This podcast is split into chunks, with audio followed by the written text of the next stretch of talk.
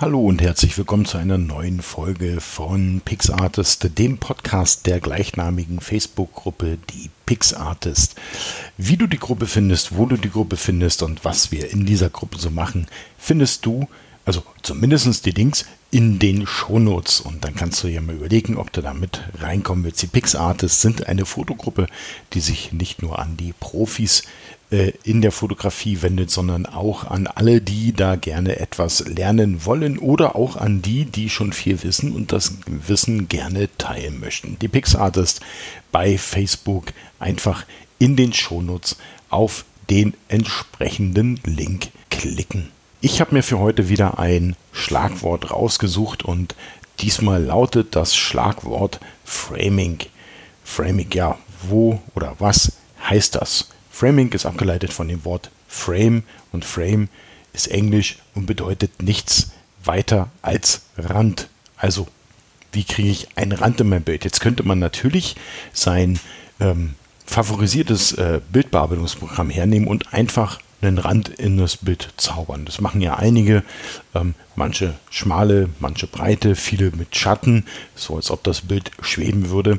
Aber man kann den Rand, wenn man ihn nicht außen dran setzen möchte, natürlich schon bei der Fotografie erstellen. Hm, wie geht das und was meine ich eigentlich damit? Im Endeffekt ist es ganz einfach. Du suchst dir dein Hauptmotiv, ja, zum Beispiel, sagen wir mal, du findest einen schönen Punkt in einer schönen Landschaft.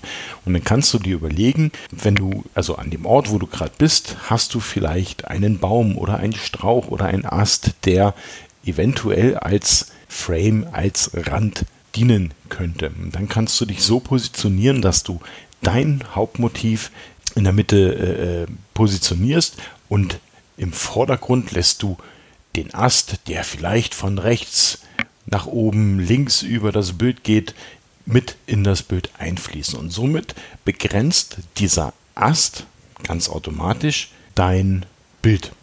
Ja, also er bildet sozusagen einen Rahmen, er bildet ein Frame. Das Ganze nennt man eben Framing. Dadurch erhalten die Bilder nicht nur mehr Tiefe, weil du halt einen wunderschönen Vordergrund hast, sondern du wertest das Bild im Endeffekt auch auf und vor allen Dingen, was im Endeffekt ja auch ganz wichtig ist, Du leitest den Blick des Betrachters zu deinem Motiv hin. Was kann so ein Framing sein? Das kann natürlich äh, ein Foto durch ein, sagen wir mal, also nur als Beispiel, ne, ein großes Wasserrohr, was irgendwie frei in der Natur liegt, hast du ein Frame. Du kannst zum Beispiel links und rechts einen Baum auswählen, also kannst die Bäume jetzt nicht einfach so hinstellen, aber wenn sich die Möglichkeit ergibt, dass du da links und rechts einen Baum hast und ähm, du trotzdem dein Motiv in der Mitte positionieren kannst, so aus deiner Position heraus, dann hast du wiederum ein Frame. Ein Framing kann man auch erreichen mit der Bildbearbeitung oder beziehungsweise schon mit der Fotografie, indem man so ein bisschen mit den Werten an der Kamera rumspielt. Ja, dass wir zum Beispiel einen scharfen Vordergrund und einen sehr unscharfen, verwaschenen Hintergrund haben. Das wäre auch noch eine Möglichkeit, um ein Framing zu erstellen. Dadurch holst du das eigentliche Motiv nach vorne und lenkst den Blick auf dieses Motiv, auf das, was du zeigen willst.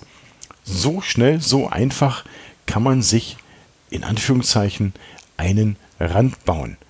Das war's schon für diese Folge. Der Umzug ist fast abgeschlossen. Es kommen also wieder ein paar mehr Folgen. Heute das Schlagwort Framing, ein Rahmen, wie kann ich mein Hauptmotiv einrahmen. Wenn ihr hier mitmachen wollt, das ist ganz einfach. Ihr könnt mir entweder mal einen Begriff zuwerfen, dass ihr sagen könnt, ey, ich würde gerne was dazu, da und dazu wissen. Oder ihr wisst schon mal etwas über den Begriff, dann schreibt mir einfach einen Text und dann kannst du, ähm, dann lese ich den vor und spreche für dich. Oder du hast ein Mikro, Headset, was auch immer zu Hause und ähm, sprichst einfach selber eine Folge ein. Und dann bist du hier der Folgen. Sprecher sozusagen, kannst du diese Folge kapern und kannst deine eigene Pixartist machen. Ja, liebe Freunde, wie gesagt, das war's schon. Und ähm, ja, nochmal zu den Pixartists. Alles in den Shownotes, wo ihr uns findet, wie ihr uns findet. Einfach raufklicken und glücklich sein. Und dann würde ich sagen, reicht das für heute und ich mache hier mal zu und wünsche euch natürlich allzeit gutes Licht.